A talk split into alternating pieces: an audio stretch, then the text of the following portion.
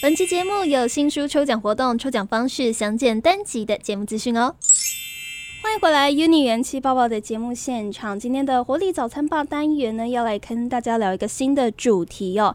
嗯，我们知道，当两个人结合，一个家庭组成，诞生下来了第一个宝宝，大家心中一定是满满的喜悦，对不对？但是呢，随之而来的是。我们大半辈子都没有学过，却突然之间要一系都学会的很多的育儿知识，尤其是身为一位妈妈，好像我们与生就要俱来那种很多的育儿技能，或者是各种神秘的诀窍可以哄宝宝这样子。那么各种网络文章、各种的育儿书籍，其实都滔滔不绝的要在教我们说，哎，怎么样当一个好妈妈，怎么样当一个好爸爸，怎么教出一个乖巧可爱的小孩。但是呢，我们接下来四周的时间哦，不跟大家聊怎么去带小孩。还反而我们要来跟大家聊聊，说，诶，各位妈妈们，你们有照顾好自己吗？那这一节为大家邀请到的是陈燕琪心理咨商师，同时也是诶，你实在太累了，不是不会当妈妈的作者，诶，燕琪心理师早安。早早安，大家好。是说到当时在网络上面看到这一本书的时候，你实在太累了，不是不会当妈妈，我完全被这个标题吸引。我相信很多妈妈听到这一句话，都会觉得哎，心里被承接住了的感觉。当时是为什么会有想要写这本书的发想啊？我在写这本书之前，我自己就一直都有在做专栏啊，或者是说在帮忙一些什么育儿生活的杂志做 Q&A。嗯，然后我就觉得，呃，在自己有孩子之前。因为我是心理师嘛，然后又在亲子馆工作，所以我很习惯会写一些呃，好比说什么哄睡五绝招，对吗？然后如何教孩子吃饭 A B C 等等的哈，你会觉得哎，有一些诀窍，有一些秘方，然后一直到自己真的有了孩子之后，你就会发现，天哪！其实事情真的没有想象中这么简单啊！我仍然努力去做，可是阻力还是好多，对吗？我愿意陪孩子哭哭一个小时也没关系，嗯啊。可是如果公婆在，如果爸爸在，如果邻居在，你就很难真的去执行。所以那个时候就觉得自己也太疲惫了吧，哦，所以我就开始陆陆续续写了一些文章的同时，我觉得也是在做自我整理。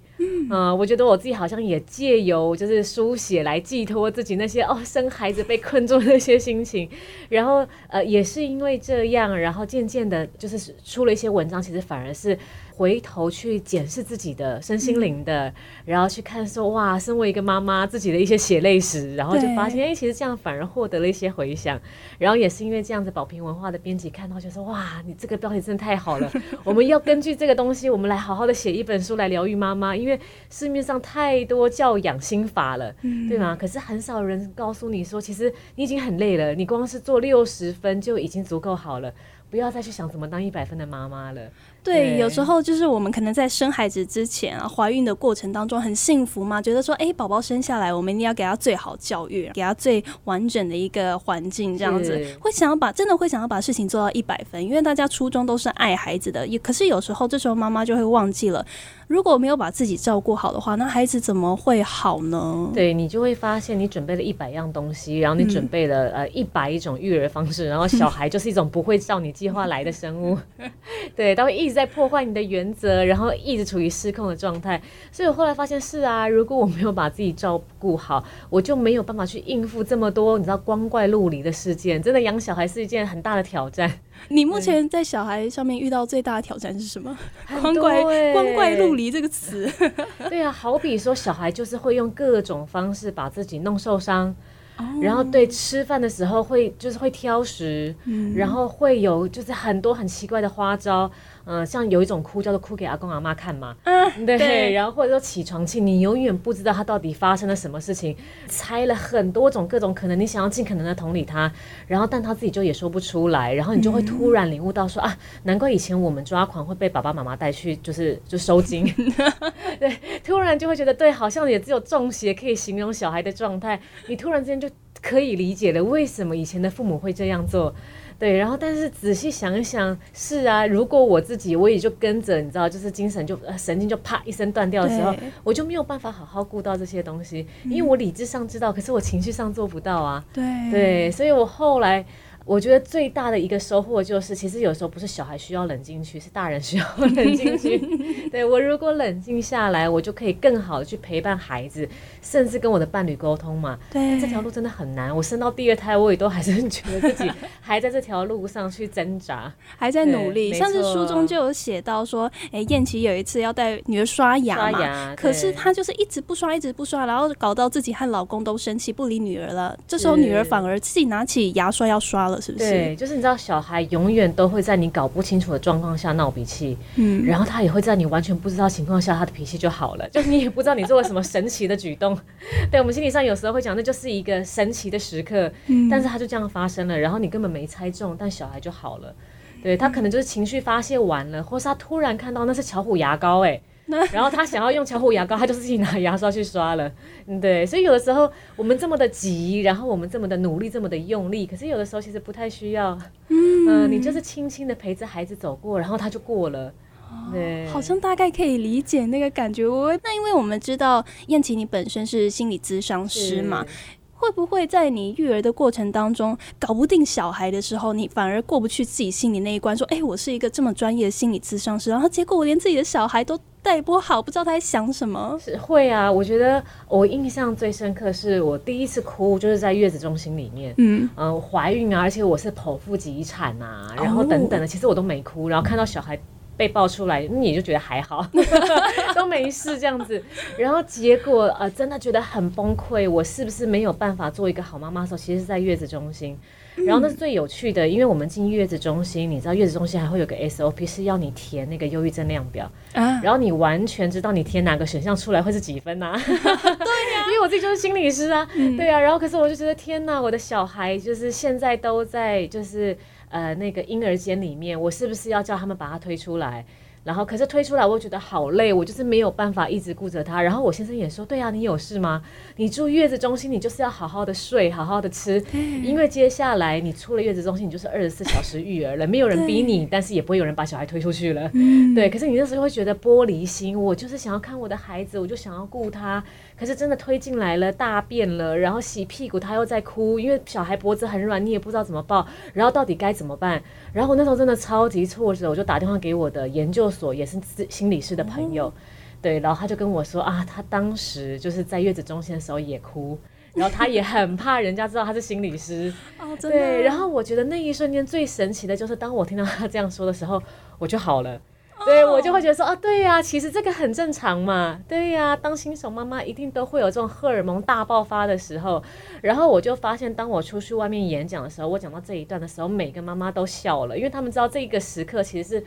就是非常正常的，然后不是说我脑袋上知道说啊，你要克服忧郁呀，你不要庸人自扰，这个是没有用的，没有用。但是我听到原来心理师也会这样的时候，大家就觉得释怀了，因为其实这是很正常，这是大家很普遍的无助啊，没有人是准备好当妈妈的呀。可是不代表我没有办法成为一个好妈妈嘛，我还是可以努力学。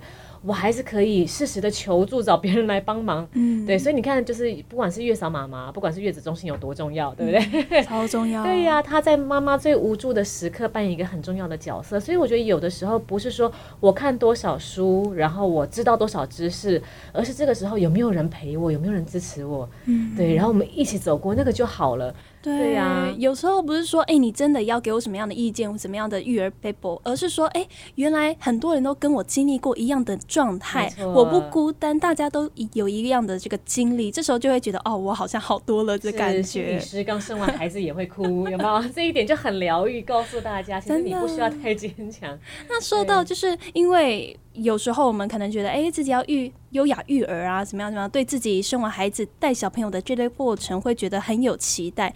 但是育儿基本上是一件非常困难，像是每天都在打仗的事情，会和自己有一些理想上的冲突。那这时候可能有一些妈妈会有一个想法，但是不敢说出来，就是哎，是不是其实不该生？如果妈妈浮现了这样的一个心态，心里是怎么看？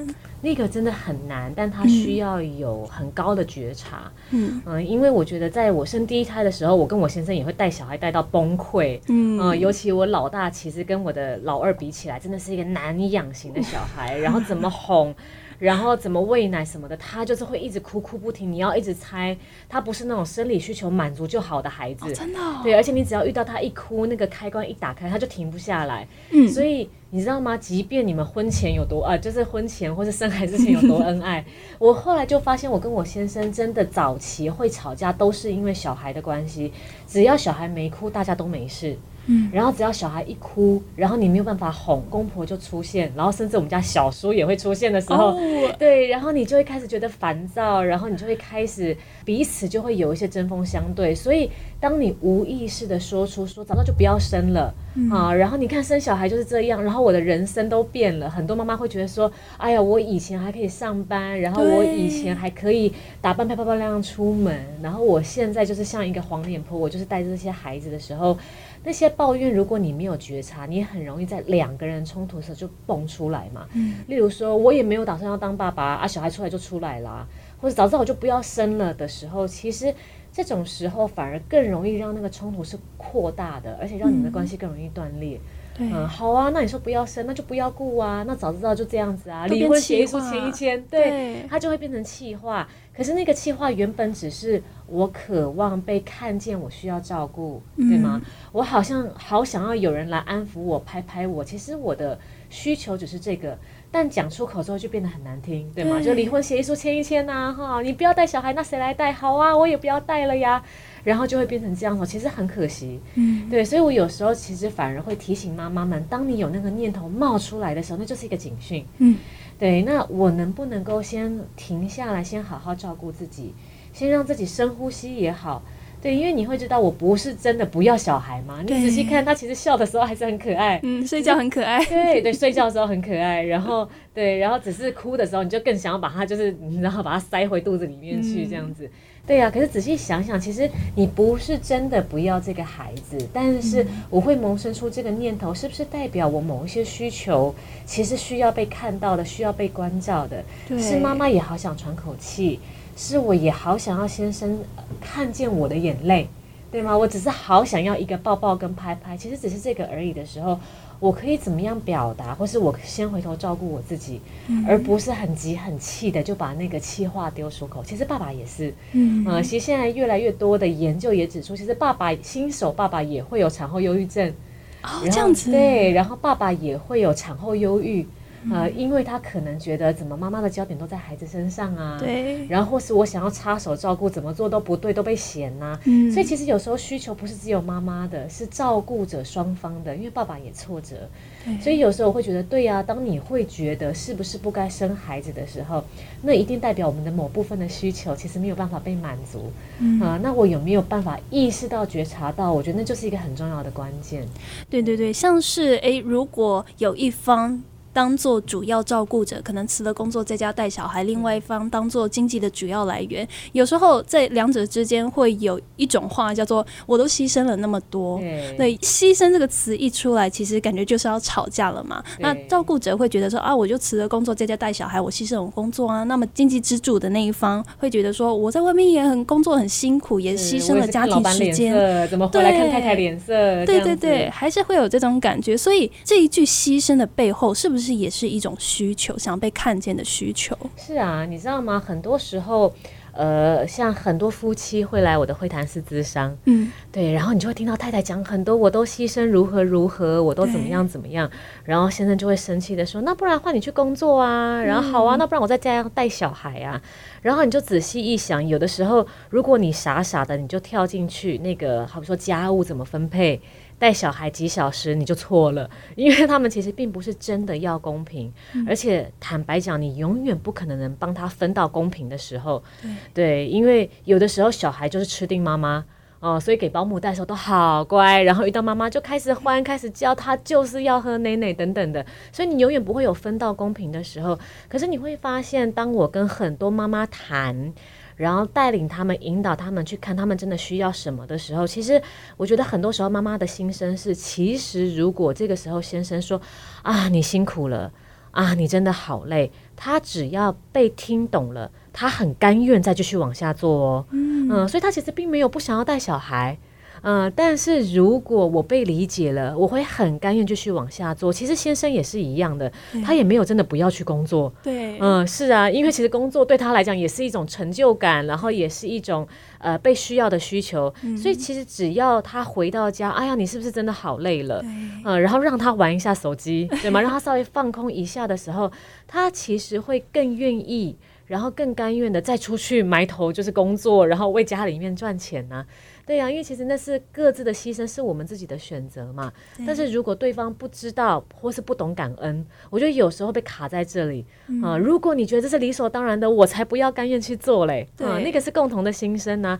对呀，所以其实只要多看到对方一点点的时候，其实我们不需要真的去分那个公平，谁赚多少钱回来，谁就讲多少话，这是很恐怖的一件事情嘛。对呀，然后所以如果我只是被看见了，我被同理到了，我很甘愿再继续往下做啊。是啊，而且可能在对话之中没有发现，哎，好像如果我先同理对方，好像我就输了，好像我的努力就没有被看见的感觉。这样的话，是不是其实如果我们先去同理对方，先说出那句说，哎，你辛苦了，反而是让我们的双方的关系可以更进一步的走下去。是，而且我觉得应该是说。呃，有的时候我们会觉得说，如果我先同理你了，就代表我承认我是付出比较少的那一个。对对，很多人会被卡在这里。可是我必须要坦白说，其实仔细一想，每一个人的焦点都是在自己身上。嗯，所以我会一直不断的提醒说，其实当你先同理别人的时候，他只会感觉自己被接到了，他还没有转这么快，是抓着你说，对，你要承认你的错误。你看，你就是牺牲比我少，其实不是的。嗯，那只要他先感受到被同理了，他的耳朵才会打开来，开始听你想要听什么。嗯，是啊，所以其实我觉得那个先表现出我懂你，并不是代表我认输，而是代表在关系里面我很重视这段关系，所以我愿意先改变。嗯，对，因为很多人会很担心，我先承认了，那就代表我输了。可其实不是的，是代表你其实高度是比较高的那一个啊。对，然后是我愿意先为这个关系做一些改变啊。是是是，了解。那么其实，嗯，我们今天聊这本书，你实在太累了，不是不会当妈妈，很多的是在在讲这个妈妈的育儿经历、育儿心声嘛。但其实我觉得，就像我们刚才过程当中聊到的，其实关于就是双方夫妻之间的感情，或者是沟。通方面也是有很大的注意，就是在本书当中有聊到的。那么呢，今天就非常谢谢我们燕琪心理咨商师来跟我们分享，谢谢燕琪，谢谢。如果大家对于这本书有兴趣的话呢，我们现在要免费送书来给大家了。只要你截图下来，你在 Podcast 上面听的这个截图画面，到我们元气少女伟伟的脸书粉丝专业找到抽奖文章，并且在下方留言，就有机会来获得我们的这本新书喽。那我们一年级宝宝也就下集再见喽，拜拜。